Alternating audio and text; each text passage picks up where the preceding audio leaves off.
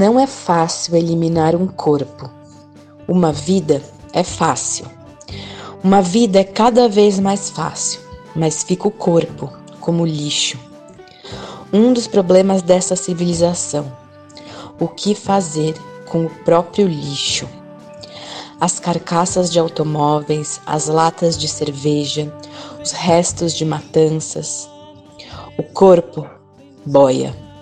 O corpo vai dar na praia. O corpo brota da terra, como na Argentina. O que fazer com ele?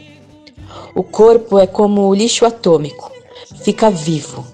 O corpo é como plástico, não desintegra.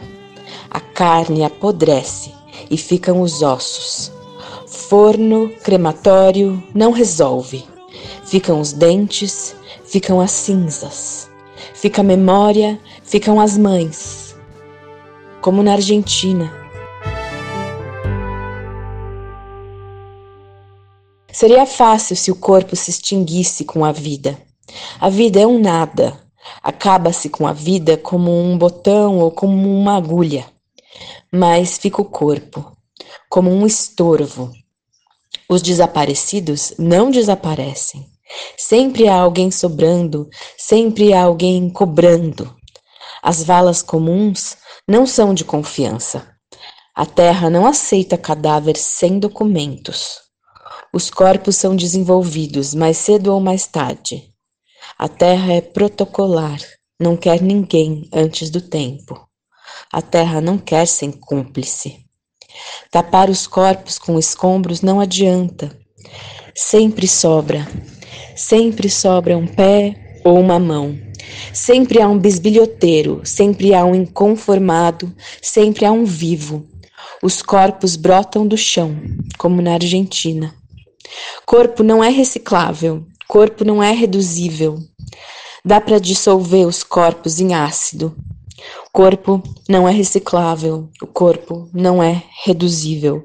Dá para dissolver os corpos em ácido. Mas não haveria ácido que chegasse para os assassinados do século. Valas mais fundas, mais escombros, nada adianta. Sempre sobra um dedo acusando, o corpo é como o nosso passado, não existe mais e não vai embora. Tentaram largar o corpo no meio do mar e não deu certo. O corpo boia, o corpo volta. Tentaram forjar o protocolo. Foi suicídio, estava fingindo, estava fugindo. E o corpo desmentia tudo. O corpo incomoda. O corpo faz muito silêncio. Consciência não é biodegradável, memória não apodrece, ficam os dentes. Os meios de acabar com a vida sofisticam-se. Os meios de acabar com a vida sofisticam-se. Mas ainda não resolveram como acabar com o lixo. Os corpos brotam da terra, como na Argentina. Mais cedo ou mais tarde, os mortos brotam da terra. Luiz Fernando Veríssimo, como na Argentina, 1985.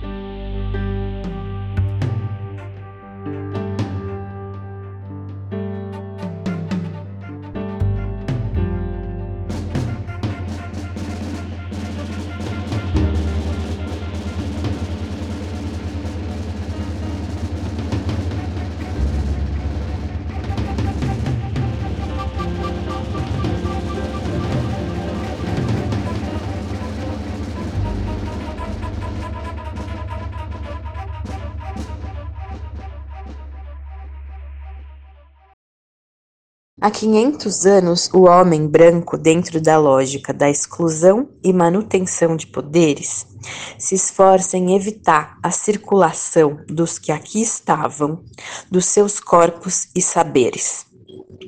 Embora os europeus, quando chegaram nas Américas, quisessem fixar os povos indígenas em aldeias e desejassem que os mesmos se tornassem estátuas inertes, essas comunidades movediças e caminhantes continuaram em movimento, sem necessidade de construir monumentos por onde passavam. O monumento não faz sentido para quem não precisa fundar propriedades e demarcar territórios, e faz menos sentido para aqueles que não desejam estampar vitoriosos do curso da história em esculturas de mármore, pedra nobre, que dificilmente se altera e se deteriora. A representação em monumento revela um tipo de existência eurocêntrica, calcada na imobilidade e permanência, que nega a possibilidade de transformação e deslocamento, tanto dos detentores do poder, imortalizados em suas posturas heróicas, quanto dos grupos marginalizados, fadados ao esquecimento em morte e em vida.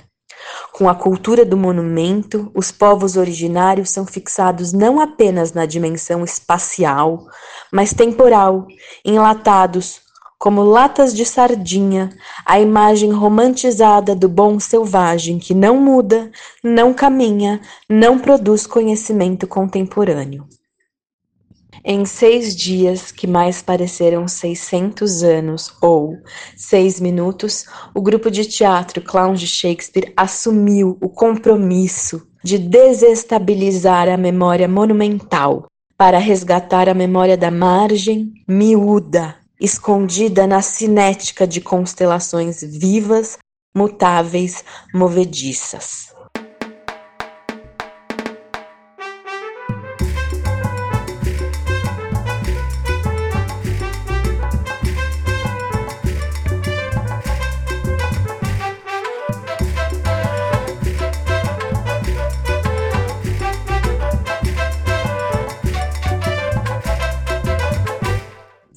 Gente, eu sou Ana Júlia Marco, amiga e irmã dos queridos e queridas dos clowns de Shakespeare. Eu começo a minha fala e a nossa conversa de hoje com esse texto, que é um mix de palavras minhas e não minhas, e não minhas que faço minhas, e que escrevo e leio a partir do que eu vivi e observei nessa semana com o espetáculo e a experiência maluca, insana, marginal, corajosa, arriscada dos clowns de Shakespeare. Agradeço muito, muito a confiança e a parceria que a gente tem traçado nesses anos. É, e que espero que continue, né? É, sempre perto, sempre muito gostoso estar tá aqui, estar tá perto de vocês e poder também devolver, fazer reverberar o que em mim ficou para outras pessoas que possam escutar também esse podcast. A dinâmica de hoje vai ser. Um, eu vou falar um pouquinho, já falei, né, com as palavras, vou falar mais um pouco, e depois quem vai falar serão os participantes dessa experiência, tanto os artistas, as artistas, dos clowns, quanto o público. É interessante que, como no, no espetáculo que aconteceu nessa semana, o podcast também vai ser uma tessitura e uma textura, uma tesselagem, uma trança de várias vozes e essas vozes serão orais. É, o, a, as únicas palavras escritas foram as que abriram e as que vão fechar. Daqui para diante a gente vai é, tecer uma conversa oral. Eu queria começar uh, falando um pouco por que, que eu escolhi essa apresentação, essa, esse conto, essa crônica do Veríssimo e depois essas outras palavras que eu rascunhei aqui sobre monumento. É, queria falar sobre a imagem também do fogo que, que, que os clowns trazem no espetáculo, né? Que é um fogo que, por um lado, aniquila, né? É um incêndio e o que a gente pode falar, chamar, ou o que a partir do que um amigo querido nosso que chama Luiz Paulo Pimentel chamou de política de cinzas, né? Uma política é, um projeto, um projeto de governos, de, govern de governar o mundo, né, a partir do aniquilamento é, e extinção de tudo aquilo que não é hegemônico, né? Varrer para baixo do tapete todos os vestígios de vida, de saberes, de culturas que não interessam aquelas pessoas que estão no comando do mundo, né? Mas, como diz o Veríssimo, infelizmente, pessoas que é, comandam as políticas de cinzas. Infelizmente, o corpo boia, o corpo sobra, ficam os dentes, né?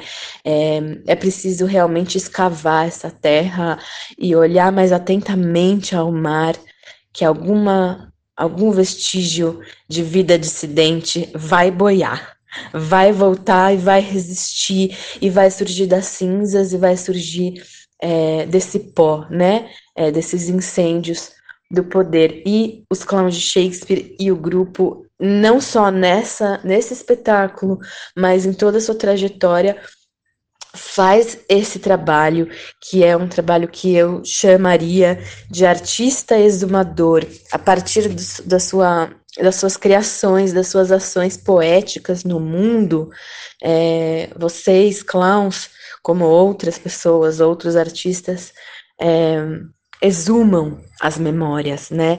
Se empenham em realmente colocar a mão na terra, remexer entre esses ossos e encontrar pequenos vestígios, pedrinhas miudinhas, como diz Luiz Antônio Simas, para que essas pedrinhas miudinhas movediças, constelações miúdas, possam dizer: nós estamos aqui, somos visíveis, logo existimos. E por outro lado, um fogo, um fogo violento, um fogo potente, um fogo solar que vocês, nos seus anos de estrada, sempre cultivam, uma chama inapagável, é, que é tanto a chama e o fogo da criação e da potência que vocês têm, e eu acho que é isso que faz que vocês cheguem até aqui do jeito que vocês estão e um dos grupos mais interessantes, por exemplo, que está criando na pandemia, é, é quanto aquele fogo que quer realmente mudar a paisagem heróica do mundo, né? Um fogo que vai lá e destrói as estátuas dos conquistadores, assassinos, do Borba Gato, do é, Dom Pedro. Claro que vocês não foram e acenderam o fósforo, mas com as criações vocês chacoalham a memória hegemônica, a memória heróica, né? É, mostram para o público de vocês, trabalham com o público de vocês, junto com, com o público, né? É, que essas ideias assassinas da nossa história realmente precisam ser revistas e é elas que precisam ser incineradas. A Catacara, o projeto de Acatacara de seis dias em 600 anos, é essa chacoalhada, essa mudança na paisagem, essa proposta de uma experiência coletiva que possa rever a construção de uma cidade, nem que ela seja fictícia, nem que a gente ensaie na ficção e na poesia o que a gente pode fazer no mundo, no presente, na realidade, fora das nossas casas, mas sempre em coletivo. O que me chama mais atenção do projeto Acatacara pelo Telegram é a tecida com o público. É um processo, é aposta no processo, muito mais do que no acabamento, muito mais do que no produto, junto, corpo a corpo com o espectador, com a espectadora, em construir uma memória, uma memória feita de pedaços, de histórias, de memórias pessoais, de lembranças que vai forjando, que vai construindo uma cidade, uma memória que é de todos, todas, todes e que é no aqui e agora, né? É, sem muito também ficar pensando, ficar teorizando, né? O que faz sentido para aquelas pessoas. Então, vocês construíram uma cidade, uma memória, e um sentimento de pertencimento entre todo mundo, entre todas as pessoas envolvidas, em que vocês, artistas, não estavam à frente do público, não os estava é, ludibriando, não os estava convencendo de um tipo de narrativa, vocês estavam junto, ao lado, horizontalmente, construindo essa memória. Não sei que outro grupo que eu já conheci ou vi na minha vida se colocou tanto em risco, né? Em seis dias se colocou em risco no sentido, por um lado, de não saber o que exatamente ia acontecer, então esse é um risco meio óbvio que vocês um pouco correram, mas também confiaram, e um risco em que as pessoas, o público colocasse a mão na dramaturgia da peça, participasse da feitura, né? Que já não é mais um laboratóriozinho lá na casa de vocês. Ai, vamos criar aqui, vamos experimentar umas coisas. Não. Aí depois isso vai para o espetáculo. Não, é o, o espetáculo em si era um laboratório coletivo, né? Como diz o Miguel Rubio do Yu Yashkani do Grupo Cultural Yuashkani do Peru, uma criação coletiva, expandida e radical. Já não é mais entre os artistas, é entre os artistas e a sua comunidade. E eu vejo que os clowns estão criando uma comunidade afetiva permanente. Claro que movediça, mas eu vejo muitas pessoas que participam de eventos, espetáculos, laboratórios, oficinas, podcasts, e que essas pessoas construíram a Katakara com vocês, né? Com vocês, clowns. E isso não se consegue de um dia para o outro. A Katakara é os próprios clowns de Shakespeare, é a própria comunidade clowns de Shakespeare, né? É, é uma cidade que diz respeito a todos, não é o Fernando dirigindo a espectadora X, faz isso, faz aquilo, mas já é a espectadora propondo ao Fernando material e esse material sendo usado. Inclusive, reuniões de Zoom entre os artistas foram abertos para o público. Eu nunca vi isso na minha vida. Então, gente, eu acabo a minha apresentação aqui. E agora eu vou deixar para que as pessoas falem a partir de algumas perguntas que eu pensei, e, é, e com isso a gente consiga olhar mais profundamente para essa experiência maluca. Mas nossa história não é só de tristeza, a coisa aqui não é tão mal.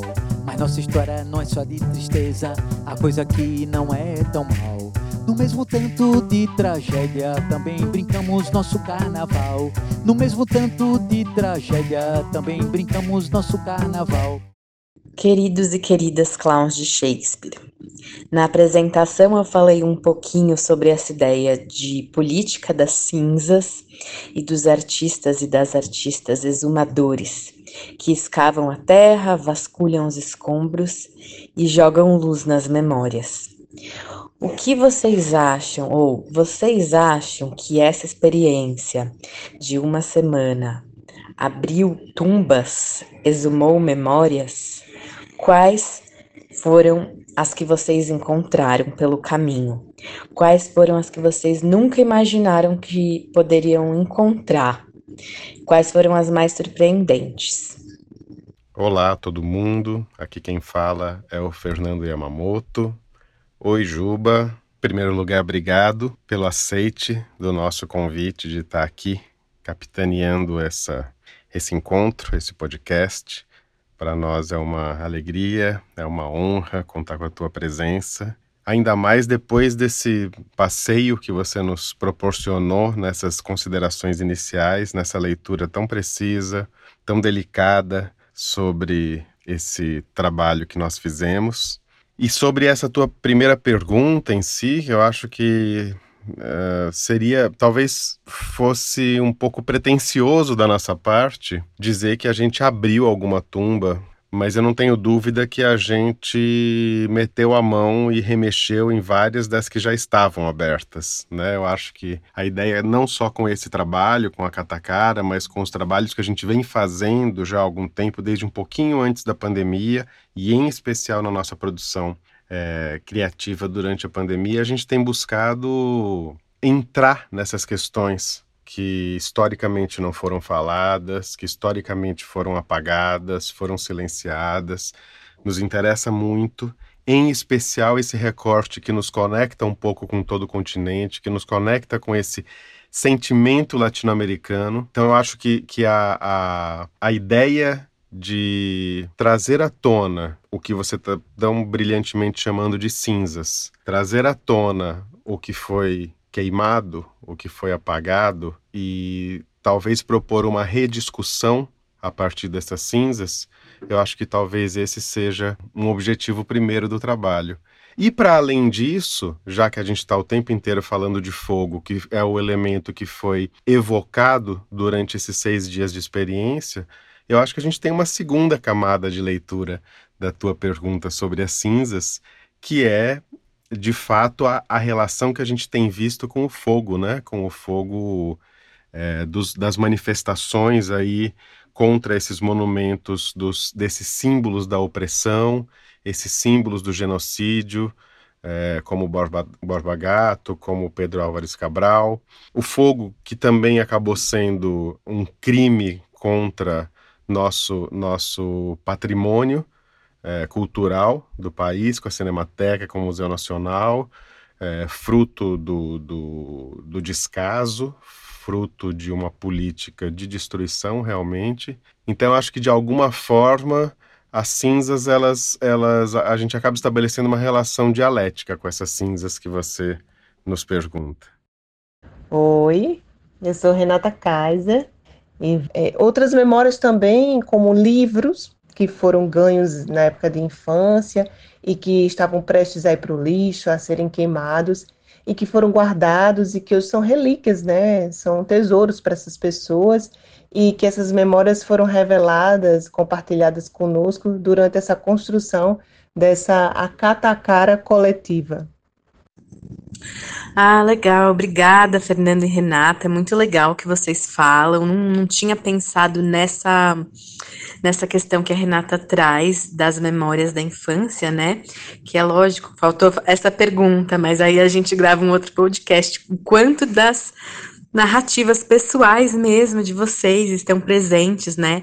Como que passa pelas memórias de vocês enquanto artistas, tudo isso, né? Porque com certeza está presente, dá para ver, né? É, o cotidiano de vocês também também tá aqui, né? Aqui não, né? No espetáculo. Então, obrigada, obrigada pela resposta. Eu aprendi com um certo grupo, um grupo peruano que a gente conhece muito bem, que chama Yuyashkani, e depois com vocês, a ideia de princípios de equivalência. Quando um coletivo é, olha para um fenômeno artístico ou festivo ou performático, entende os princípios desse fenômeno, desse evento e adapta para o contexto de construção de espetáculo do grupo. Né? A gente vê isso com o Yu Yashkani, é, o grupo peruano que faz uma adaptação de princípios, né, com as festas populares, como a festa de pau cartambo em Cusco, e com vocês lá no clandestino, eu entendo que vocês, né, é, fizeram essa adaptação dos princípios mais interessantes, mais importantes do teatro presencial para o teatro online, né? Entre eles, a dependência e a presença fundamental do público, é, sem o público, sem o espectador, não tem espetáculo no presencial e vocês transporam isso para o online, no clandestino e agora também. Depois, um espetáculo, uma obra que seja ao vivo e não gravada, tanto no presencial quanto agora. E é, o risco e o estado de jogo, né? Tanto no presencial quanto agora. Um, ah, e além disso também a itinerância, né? Nos espetáculos, às vezes, há uma itinerância entre espaços, entre locais diferentes que o público é conduzido, e nessa, é, nessa, nessa, nesse espetáculo também vocês conduzem o público por várias plataformas, Spotify, Instagram, WhatsApp, Telegram, YouTube, etc, né? Mas é, eu queria saber deste, deste último espetáculo. Eu consigo identificar os princípios de equivalência que vocês é, retomam do presencial. Mas eu queria saber o que, que é só do espetáculo de agora e que não é possível de acontecer no presencial e nem em outro espetáculo online. Vocês conseguem é, nomear? Eu diria, eu acho que tudo e nada. Explico. Para nós, eu acho que quase tudo que a gente fez nessa experiência foi absolutamente inédita para nossa trajetória, para a pesquisa do grupo. Criar uma obra online, uma obra processo que dura seis dias, numa relação de construção efetiva com o público, acho que tudo isso para a gente é inédito. Ao mesmo tempo, eu acho que nada disso é exclusivo de Acatacara. Eu acho que a gente pega emprestado procedimentos e questões que a gente usa, por exemplo, no nosso laboratório da cena, que é uma ação pedagógica do grupo, e que a gente confunde isso nessa, nessa experiência dentro da criação. Eu acho que tem muitas dessas coisas, desses procedimentos, ousaria dizer tudo que a gente fez, eu acho que é possível ser refeito, ser replicado é, numa relação física presencial. Então eu acho que é uma é uma lógico que tem todas as equivalências das idiosincrasias midiáticas, pelo fato da gente estar tá numa relação remota. Mas eu acho que é perfeitamente possível a gente fazer isso em um espaço físico, junto com outras pessoas, é, com corpos presentes, e experimentar um processo de imersão como esse. Eu acho que ele é perfeitamente possível. Acho que é um grande desafio. Mas, ao meu ver, nada do que a gente fez é exclusivo dessa experiência. Legal, Fê. Eu tô curiosa para saber como que seria isso no presencial. Nossa, ia ser tipo assim um acampamento de seis dias. As pessoas iam ficar juntas. Nossa, tô assim agora tô imaginando aqui. Legal, obrigada, Fê. Dentro dessa teatralidade nova que vocês descobrem, tanto no clandestino quanto no, Acatacara, eu vejo uma fricção muito, muito, muito intensa, né? Muito mais do que qualquer espetáculo presencial de vocês. Uma fricção entre a realidade virtual, né? Mas é uma realidade, é no aqui e agora, é quase performático, né? Principalmente no, no Akatacara, que é um performático quase irrepetível, né? Mas é do aqui e agora com o público, com um contorno ficcional. É, eu ao meu ver, o que é mais interessante nas produções de vocês é que vocês conseguem que o espectador cele um pacto é, o espectador e a espectadora cele um pacto poético e um pacto ficcional, como se ele, mesmo sabendo, se o público, né, mesmo sabendo que se trata de um jogo virtual no Telegram, no Instagram, entrasse e mergulhasse fizesse uma viagem com vocês, né? No caso do clandestino, para 2045, num contexto ainda pandêmico, né? É, de resistência, de marginalidade, depois de festa. E agora, em uma viagem que dura seis dias na realidade e 600 anos no, na ficção, né? É, como vocês veem essa tensão e quais são as chaves que vocês descobriram chaves muito precisas, quase é, pontuais, que de primeira fazem esse convite para o público para que ele realmente adentre a ficção, sem titubear é, e entre no jogo, né? Sem achar que é burro, sem achar que está fazendo uma coisa ridícula. As pessoas que participam realmente se envolvem e brincam, né? E brincam de ser outro. Vocês podem falar um pouco disso? Oi, Juba. Oi a todos que estão acompanhando esse podcast, sejam vocês cidadãs, acatacarenhas ou não. Aqui quem está falando é o Diogo. Com relação a esse aspecto que você traz nessa pergunta, Juba, eu acho que essa preocupação em, em fazer um pacto com a plateia, ela já existia no teatro do grupo, né? Tanto que a gente internamente tem um código para esse lançar a rede aí para o público que se chama Imaginai, que é uma menção ao prólogo do Henrique V do, do William Shakespeare e que você, Juba, talvez lembre que estava presente ali no, na cena inicial do Capitão e a Sereia, né, que foi uma obra que a gente acompanhou bem de pertinho. Então, desde antes já tinha essa preocupação em incluir o espectador nos códigos que a obra ia trazer, fazer com que a gente imaginasse juntos. Eu acho que talvez, pelo motivo de a gente estar tá experimentando realmente todo mundo junto, essas novas possibilidades de teatro expandido, talvez por isso a gente tenha dado uma atenção especial a esse primeiro momento. Né? Como que a gente vai fazer com que os espectadores estejam junto com a gente? Tanto que isso foi uma, um dado que o Fernando até trouxe hoje numa conversa comigo. É muito interessante a gente pensar que nas três experiências online que a gente fez, ou seja, o clandestino, o Latina e agora o Acatacara, os espectadores eles nunca estão na posição de público.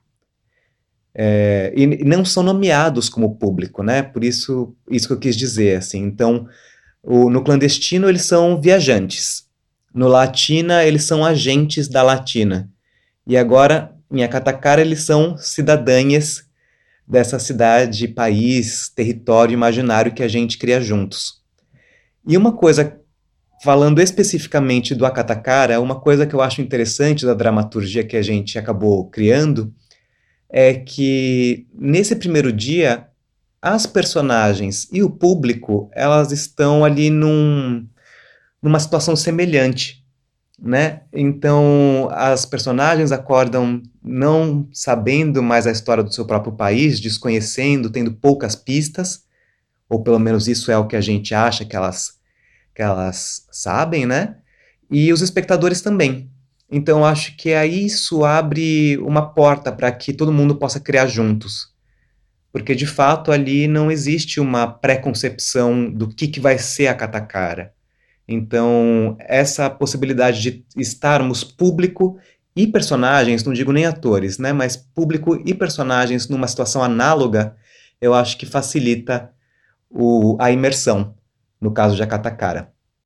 Legal, Diogo. Sim, eu acho, eu não tinha pensado nisso. Com certeza, esse convite a imaginar, né? É, que a gente brinca lá desde o Capitão e a Sereia, é muito forte, né? Nos espetáculos de vocês. E tá presente aqui também, né? As experiências são muito é, provocativas mesmo, né? E com coisas simples, com coisas. É, assim, né, não muito elaboradas, vocês instauram rapidamente a atmosfera é, ficcional, ritualística ou não cotidiana, muito legal. E eu pergunto a mesma coisa para o público, né?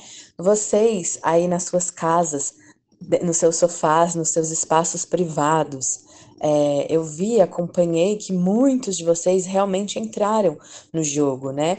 Eu queria que vocês me falassem um pouco o que que fez com que vocês entrassem nesse jogo, mesmo sabendo que era uma peça de teatro um, é, ou uma experiência, né, é, ficcional, cênica. Quais vocês conseguem identificar quais são os pontos que o grupo propôs é, que vocês realmente se sentiram convidados a participar? Eu sou Denise e eu já entrei para o Acatacara disposta, né? Curiosa e disposta a participar, a me envolver. Muito embora eu tivesse bem apreensiva com essa ideia de o que seria uma peça de teatro virtual, que até eu acredito que eu já estou mais habituada e familiarizada com esse universo. É, mas como seria isso por uma semana? Oi, Denise, obrigada. Muito legal saber da sua disponibilidade para o jogo. Que bom, que bom. Isso acho que deve ter também, é, e como eu observei, né, somado muito aí no processo dessa semana de construção, né, de, de material de dramaturgia. E eu também, né, como você, não é como a gente não é um, uma oficina que a gente assim apaga tudo, sai dos nossos compromissos para viver, né, a experiência. É, foi muito interessante como realmente atravessou o meu cotidiano, o seu, acho que de todo mundo, né? A gente dava, via na hora que dava para ver, eu ficava curioso, eu rapidinho parava alguma coisa para participar. E isso é muito interessante, né? Como que vocês, clowns de Shakespeare, foram modificando mesmo o nosso cotidiano nessa semana. Agora sobre o pré-processo, tenho muita curiosidade em saber é, como que vocês prepararam esta enorme dramaturgia, né? É, tá claro que é uma dramaturgia em processo, que depende do público, né? É, que vocês vão fazendo a cada dia, de acordo com a resposta, né? dos materiais que vão vindo. Inclusive, vocês abrem durante um dia uma reunião de Zoom para o público participar, né? É, assim, super escancarado mesmo essa essa criação coletiva junto com, com o público, mas eu queria saber se vocês podem contar o que é que vocês prepararam? Quanto de, você, de, de roteiro vocês prepararam? Quanto de baliza veio pronto? O quanto de espaço, quais eram espaços vazios que vocês apenas preencheram e sabiam e estavam esperando, mais ou menos, e se teve algum momento que vocês tiveram que mudar completamente de rota, né? É, ou se estava mais ou menos tudo controlado, né? O que, o quanto vocês controlaram, o quanto que vocês não controlaram, o quanto que foi muito diferente do que vocês estavam esperando. Então, revelando aqui o lado de cá, né? É... Eu posso te dizer que a gente tinha mais ou menos rascunhado o que a gente gostaria de fazer em cada um dos dias. Qual que seria, então, aí o, o circuito total do, do, dos seis dias, né? A gente nomeou um, cada um dos dias, a gente tem um nome para cada um dos dias, um nome interno, que na verdade até nas postagens no Instagram depois eles acabaram indo para lá também, as, as postagens que foram feitas nos dias seguintes de cada dia, né? Então a gente começava com, com essa indagação, depois do segundo dia a gente sabia que a gente iria para os primórdios daquele, daquela, daquele país, daquele território. O terceiro dia era construir de fato esse país, então aí é o dia que a gente faz o hino, a Constituição, por aí, né? A gente sabia que ia ter o golpe no quarto dia, a madrugada, na verdade, do, do terceiro para o quarto dia. Era importante para a gente que acontecesse na madrugada, como todos os golpes da América Latina também começaram de madrugada. No quinto dia, a gente teve essa ideia de ir para o futuro para voltar para o presente no sexto e último dia. Isso, em, em, linhas gerais, a gente tinha estabelecido, mas pod poderia ser que mudasse ao longo da trajetória. Na verdade, o que a gente tinha de mais estruturado ia até o dia 3, mais ou menos. Ali a gente tinha as mensagens já pré-escritas, o texto um pouco pré-elaborado, o que dava para pré-elaborar, né? Tanto que, por exemplo, é, nesse dia que a gente está construindo, a história do país, a gente tinha uma, uma, uma mitologia, digamos assim, para cada uma das opções que a gente deu para o público. Então, dependendo do que o público escolhesse, a Katakara seria outra coisa. Não teria a ideia dos Takari e dos Aká, as duas tribos, né? Que foi o que o público acabou escolhendo. Então, a gente tinha até ali mais ou menos preparado o que poderia vir a ser, dependendo muito das escolhas do público. A partir do quarto dia, ou seja, o dia do golpe, de fato ali é onde a gente começa a fazer mais uma jam session e pra gente o processo começa a ficar também mais caótico internamente porque a gente não tem as, as, os materiais pré-prontos, a gente não sabe quais são as, as mensagens que a gente vai enviar, a gente não sabe como o público vai reagir ao golpe, né? Então, se as pessoas vão se manifestar, se não vão, como que elas vão se articular, se vai rolar articulá-las pelo WhatsApp, se não vai, quem que está dentro do jogo, quem que não está, o quanto as pessoas estão dentro do jogo ou não. A gente não não sabia de fato ali. Foi o dia, eu acho que foi o dia mais jogado para a gente nesse sentido, assim. Ah, e agora o que, que a gente faz? Né? Não sei se todo mundo sabe também, mas ao longo de todos os dias a gente estava o tempo inteiro conectado pelo Zoom. Então a gente estava o tempo inteiro em diálogo interno, tentando decidir as micro e as macro coisas ao mesmo tempo. Né? Eu mando essa mensagem, não mando essa mensagem, que mensagem, esse teor da mensagem tá ok, não tá, eu escrevo em negrito, não escrevo, enfim, toda essa toda essa mecânica acontecendo ali em tempo real e sem saber o que, que viria do lado de lá também. Então acho que o quarto dia do golpe foi o dia mais jogado para a gente nesse sentido, apesar de que cada dia tem um jogo diferente. Né? No quinto dia, que era o acervo da, da a gente chama ela de bibliotecária internamente, né? O, a Micaela Souza, é, a gente não sabia o que viria também, né? E como que isso poderia influenciar, como de fato influencia, por exemplo, o surgimento da Imail Nunes, depois retorna no, nas mensagens finais e vai vincular com a ex-presidente da, da Bolívia, coisas que não tem como prever. Ah, o surgimento da galinha como um símbolo muito, muito próprio dessa catacara que a gente criou era completamente desconhecido para a gente. Assim, a gente tinha previsto fogo, terremoto, isso estava previsto antes, mas a galinha, eu acho que foi o aspecto mais inesperado, o aspecto simbólico, que depois vinculou com Sankofa no final, assim, então, umas coisas muito maravilhosas que foram se dando na criação conjunta mesmo. Nossa, vocês estavam por Zoom? Eu não acredito que vocês ficavam por Zoom. Eu imaginava vocês assim, no, por WhatsApp, se falando que ótimo. Muito legal, é, Diogo, é, ver, né, o quanto é, de risco, o quanto de abertura, o quanto de lacuna tinha. Bem, bem interessante. E o quanto de coisas já, assim, estruturadas, inclusive textos, né, vocês já estavam preparados. Muito, muito híbrido mesmo, muito interessante. Valeu. Público, vocês construíram uma dramaturgia coletivamente com o, o, grupo, com os atores, com as atrizes, com o diretor, né? É, acho que vocês se deram conta disso.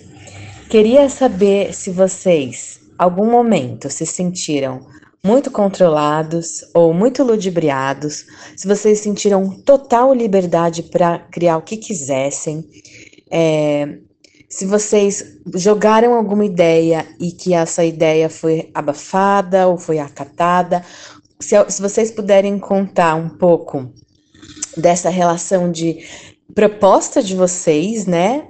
E como o grupo recebeu, ou é, resposta de vocês se foi ou não usado para o grupo.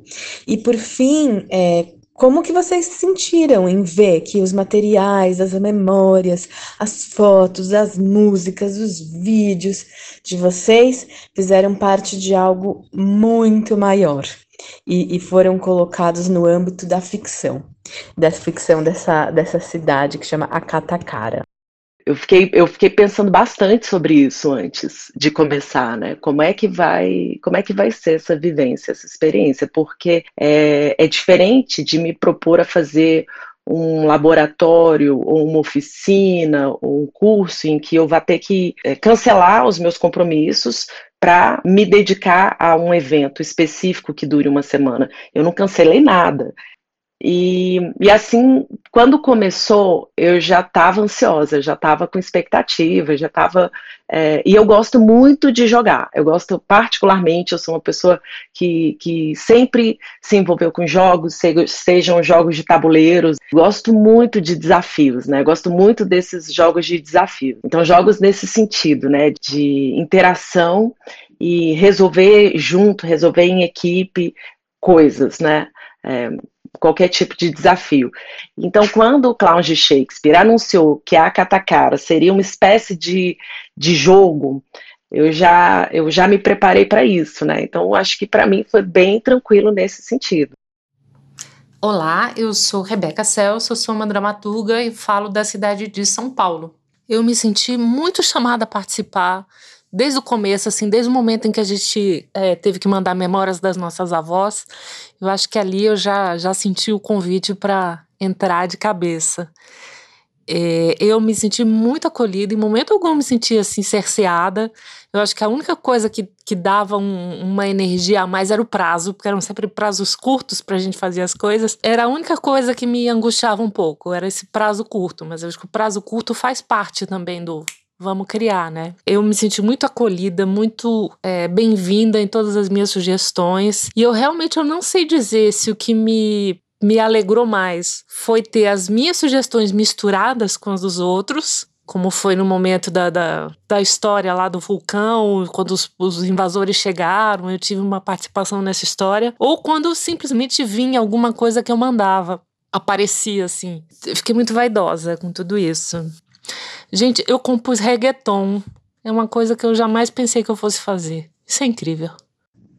Isso aqui é um processo criativo para o público também, hein? É o espectador e a, especta a espectador e a espectadora, criador e criadora, realmente fazer um reggaeton. Que bom, que bom que você viu, né? É, o material que você gerou realmente fazendo parte ali, né, da, do processo. Eu queria saber primeiro do diretor, depois dos atores e atrizes. Diretor, o que que você dirige? Como que você dirige? Você dirige os atores e as atrizes? Você dirige o público? Como que que o diretor faz? Ou o diretor é um dramaturgo apenas? E os atores e atrizes atuam personagens? Sim, eu vejo que atuam, mas também colocam a mão na, na feitura da dramaturgia? Vocês são dirigidos pelo, dirigidas pelo diretor? Como que é essa relação? Então, é, eu acho que a direção em Akatakara pode ser entendida por diversas formas. Sem dúvida, a primeira delas está muito ligada a isso que você aponta, que diz respeito à dramaturgia, apesar de que é um processo extremamente coletivizado, como todos os nossos processos, independente de ser online ou não, independente de ter um formato mais convencional ou não de alguma forma a proposição macro inicial ela partiu de mim e do Diogo, que fez assistência de direção, mas ela é desenvolvida e ajustada e alterada mesmo nessa sua proposição inicial pelo coletivo e eventualmente num último momento ela pode ser é, receber um tratamento final meu ou do Diogo ou da Nicole que somos é, quem tem mais habilidade da escrita. Mas é, esse é um aspecto muito mais técnico, porque eu acho que enquanto processo criativo é um processo realmente muito coletivizado. No tocante à direção de atores e atrizes, foi feito um trabalho de direção, apesar de que é fundamental a gente entender que a natureza do trabalho, e acho que tem a ver inclusive com uma outra faceta da nossa atual pesquisa, para alguns tipos de trabalho, como é esse caso, não necessariamente só online, são personagens que são mais fluidos, são personagens mais transitórios, são personagens que eventualmente têm uma cena de vida, né? Eles não vêm de um lugar e eles não vão para outro. Eles dão conta de uma realidade num recorte temporal. É, então não, não passa por uma por um entendimento de construção de personagem numa dinâmica mais convencional, porque eu acho que isso tem a ver com o próprio conceito desse, desse tipo de linguagem que a gente tem experimentado, que ele é mais, ela é mais fluida, ela é mais transitória, ela é mais fragmentada nesse sentido. Então tem uma direção, mas é uma, é uma direção que ela está mais preocupada em como aquele fragmento vai dar conta de cumprir o seu papel nessa narrativa maior, no discurso como um todo, do que especificamente num aprofundamento daquilo que a gente está fazendo, inclusive porque é uma criação também muito urgente, né? uma criação que surge de uma resposta do público que a gente precisa imediatamente processar, transformar e devolver. Então, não vai passar por um processo de uma análise muito prolongada e desenvolvida, ele tem uma relação também desse imediatismo do jogo. A Catacara, para mim, também segue um pouco do, da forma como nós trabalhamos, né? Nós, Klaus, trabalhamos dessa forma coletiva, né? Desde o pensamento do que vai ser a obra e até o botar a mão na massa mesmo, né? A, a dramaturgia, essa feitura, ela de fato ela é construída pelas mãos de todos, né? Todos colaboram, mas que de fato tem a pessoa né, que arremata, que dá o pensamento final, mas que ela é construída realmente assim, coletivamente, todos estão envolvidos e tem essa mão mais atuante, principalmente do Fernando, né, que tem esse, esse olhar da direção né, de para onde está sendo construído, ainda mais assim, se tratando de uma obra virtual, eu acho que esse olhar da direção ele está mais, inclusive, nas palavras, uma vez que muitas delas são ali na, na própria digitação e não na, na, na oralidade, né, como alguns textos são dados, né, na, com a gravação nos áudios, né? Então é muito importante essa atenção, né, para a intenção de cada palavra, né? Então, realmente são particularidades dessa nova forma de fazer essa, esse jogo, seja no áudio, seja digitando, ou até mesmo em alguns momentos né, que teve aparições, né, participações, né, como o da Vovó Lupe, que acho que foram mais direções pré-direcionadas, né, e o jogo realmente aconteceu de improviso, né, no momento com tanto com o Diogo quanto com a Nicole também, né, que fizeram as lives. Acho que são características bem marcantes para esse trabalho específico, né, que foi a Catacara. Oi, eu sou Camille Carvalho, atriz e integrante dos Clowns. É, a forma, inclusive, da gente enviar as mensagens de áudio eram assim: durante a reunião a gente deixava o microfone aberto, gravava o áudio Fernando ouvia a gente gravando e aí dizia: "Não, tá, tá legal, pode mandar". Ou não, tá tá pouco envolvido com a relação, ou não, tá mais cansado, tá mais saco cheio, o tom é outro. E existe essa direção é, de áudio. É isso mesmo, de ator que vai atriz, né, que vai que vai acontecendo ao longo do do processo. É verdade, é verdade isso que o Fernando fala, né? A partir do momento em que a dinâmica, a estrutura e a linguagem mudam, o tipo de função de vocês também, né? Não se trata mais de um personagem, mesmo que tenha os personagens, né? A direção é outra, o a feitura de dramaturgia aqui agora é outra. Então, sim, legal, interessante. Voltando naquela ideia da, do contorno ficcional, vocês não só tensionam a ideia de uma cidade inexistente no mapa, com, com né, e a história dela, a memória dela, com um modo de construir peça, dramaturgia radicalmente real, como vocês também intencionam essa história e essa memória com o nosso país, os nossos países da América Latina, né? Eu queria saber se vocês acham, acharam, né, ou não, que algum momento ficou muito literal essa relação, né? Ai, o golpe, o Bolsonaro, né, é, a censura. Se isso foi um problema, se isso não foi, se vocês realmente queriam grifar mesmo essa semelhança, dando nomes diferentes, claro, porque vocês não chamavam a junta aí autoritária de Acatacara como junta militar do Bolsonaro, né, ou da ditadura, enfim, do Brasil, mas era quase igual, era muito análogo. Eu queria saber se vocês incomodou essa literalidade, é, tanto para o público quanto para o grupo, tá? É, ou não, ou se isso aproximou com que vocês é, ajudou a vocês a fazerem ligações com a realidade nossa aqui. Essa é uma questão que a gente não tratou durante o processo.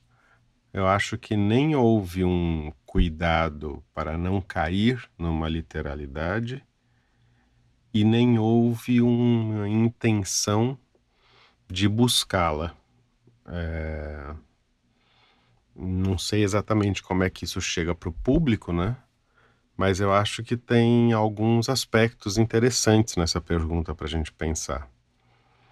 A primeira é que eu acho que a gente está é, envolvido no país hoje em uma disputa de narrativa em que existe uma obviedade sendo colocada em xeque, o que é mais evidente, o que é mais óbvio, o que é mais natural está sendo questionado.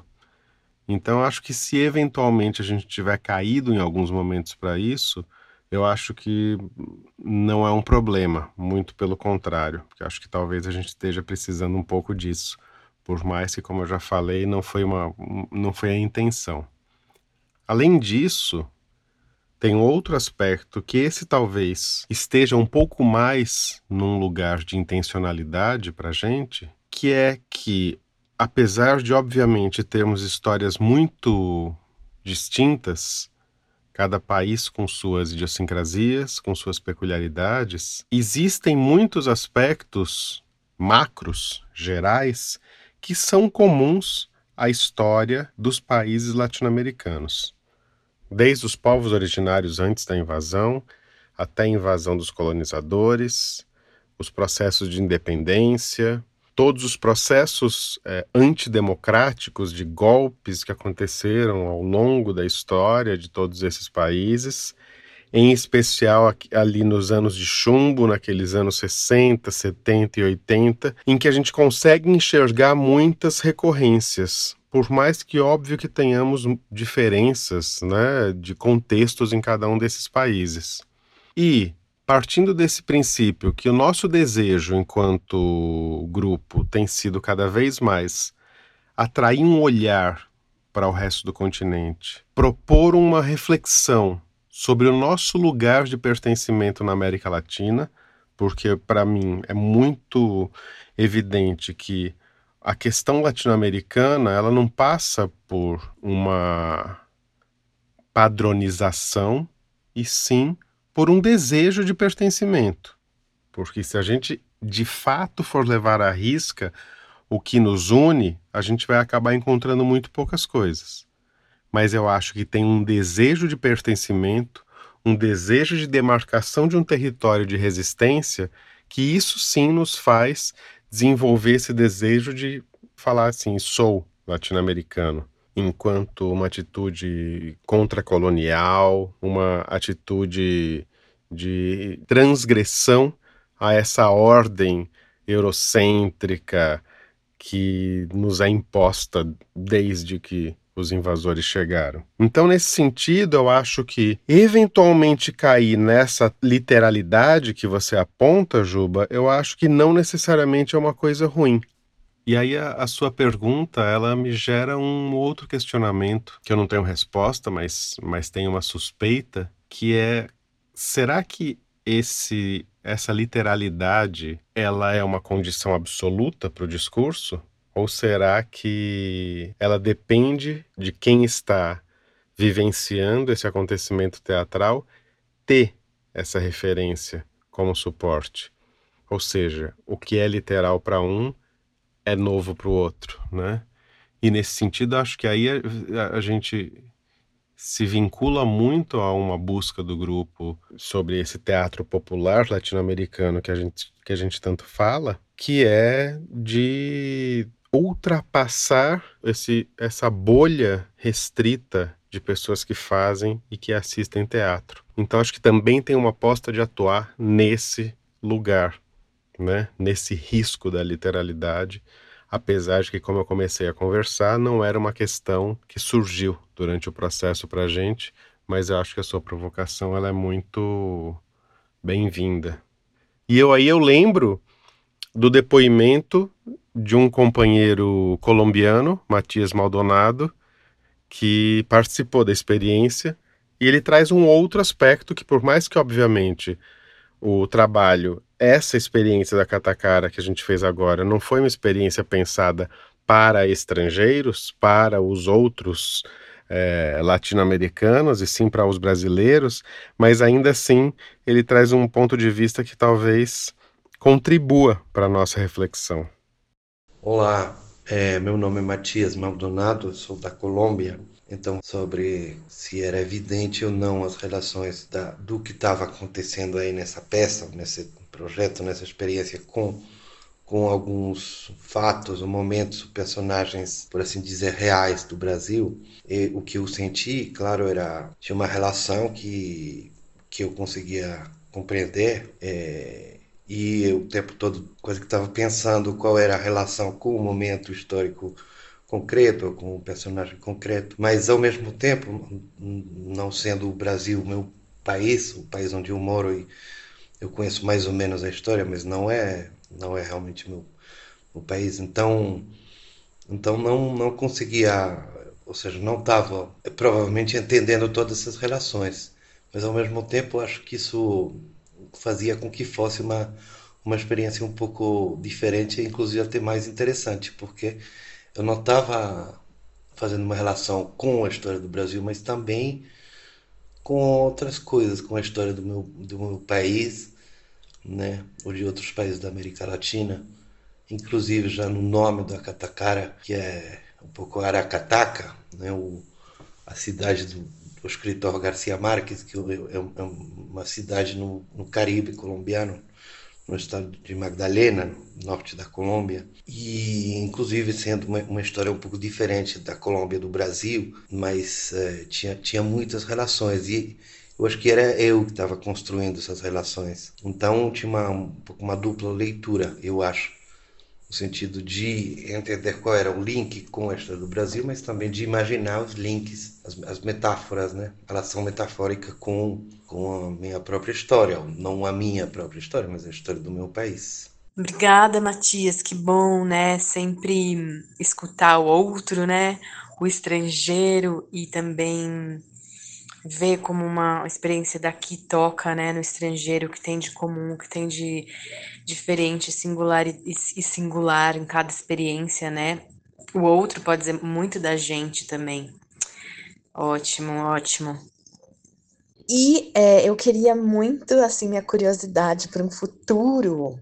O que, que vocês vão fazer? Tanto com o, tamanho do material que vocês produziram, geraram, arrecadaram nessa semana muita coisa. Se isso vai virar uma peça mesmo, um espetáculo, é, para ser apresentado, repetido nos modos de espetáculo, ou não, ou tipo, é performático, é isso, levantamos, acabou. Né? Então, essa é a minha primeira, a primeira pergunta desta pergunta. E a outra é: essa estrutura dá para repetir com outro público? é, essa o molde, né? O roteiro, o roteiro grande, o roteiro grosso, dá para repetir? O que, que vocês pensam para o futuro?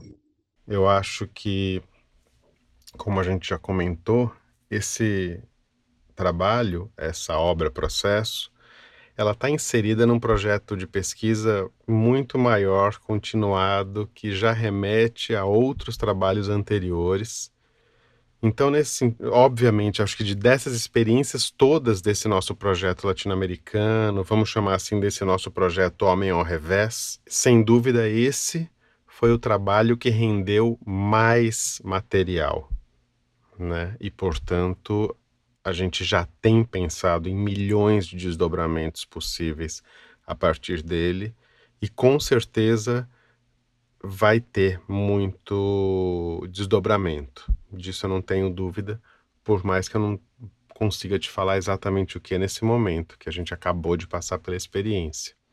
em relação à, repetição, eu acho que ele é perfeitamente possível e passível de ser refeito, no mínimo mais uma vez. Acho que a partir da segunda experiência, aí sim a gente analisa se de fato é, uma, é um formato que pode ser feito várias vezes ou se essa segunda ela vai se esgotar aí.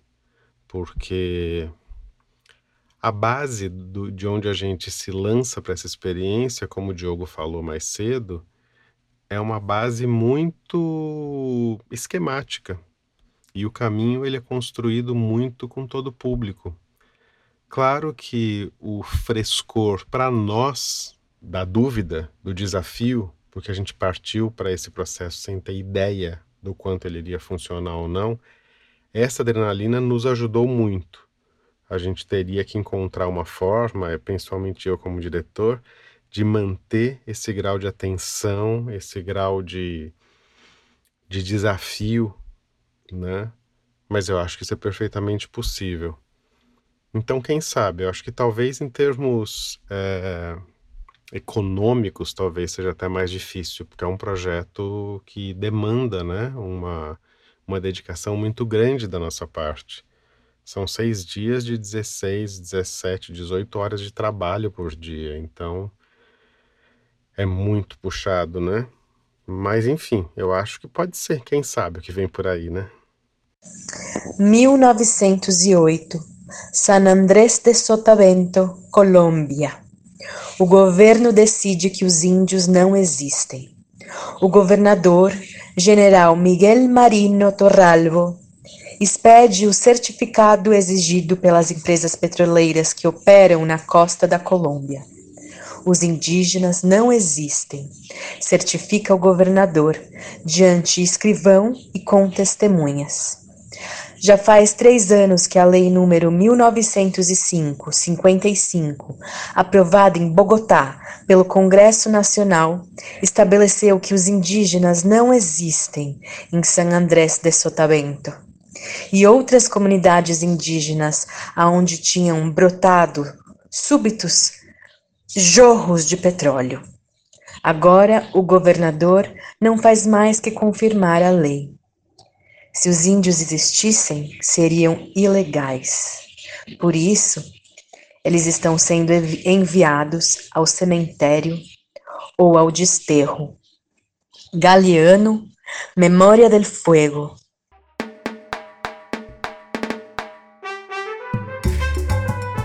Obrigada, clown de Shakespeare, por revogar todas essas leis injustas do mundo e pela arte de vocês gritar aos quatro ventos, aos quatro cantos do mundo, que nós existimos. Mas nossa história não é só de tristeza, a coisa aqui não é tão mal. Mas nossa história não é só de tristeza, a coisa aqui não é tão mal. No mesmo tanto de tragédia, também brincamos nosso carnaval.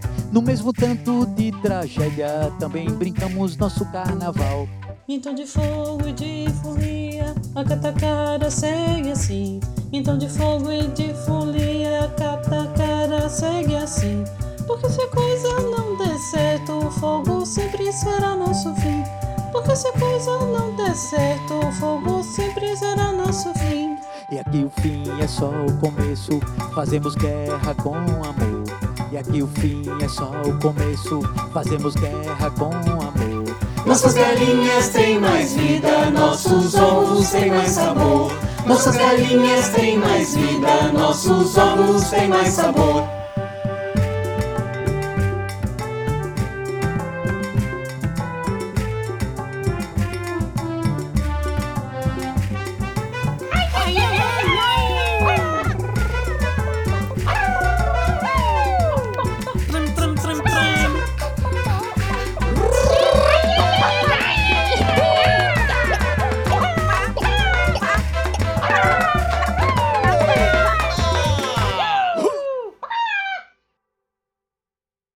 Catacara, uma peça ao avesso, tem o apoio do governo do estado do Rio Grande do Norte e Fundação José Augusto através do edital de fomento à cultura 2019.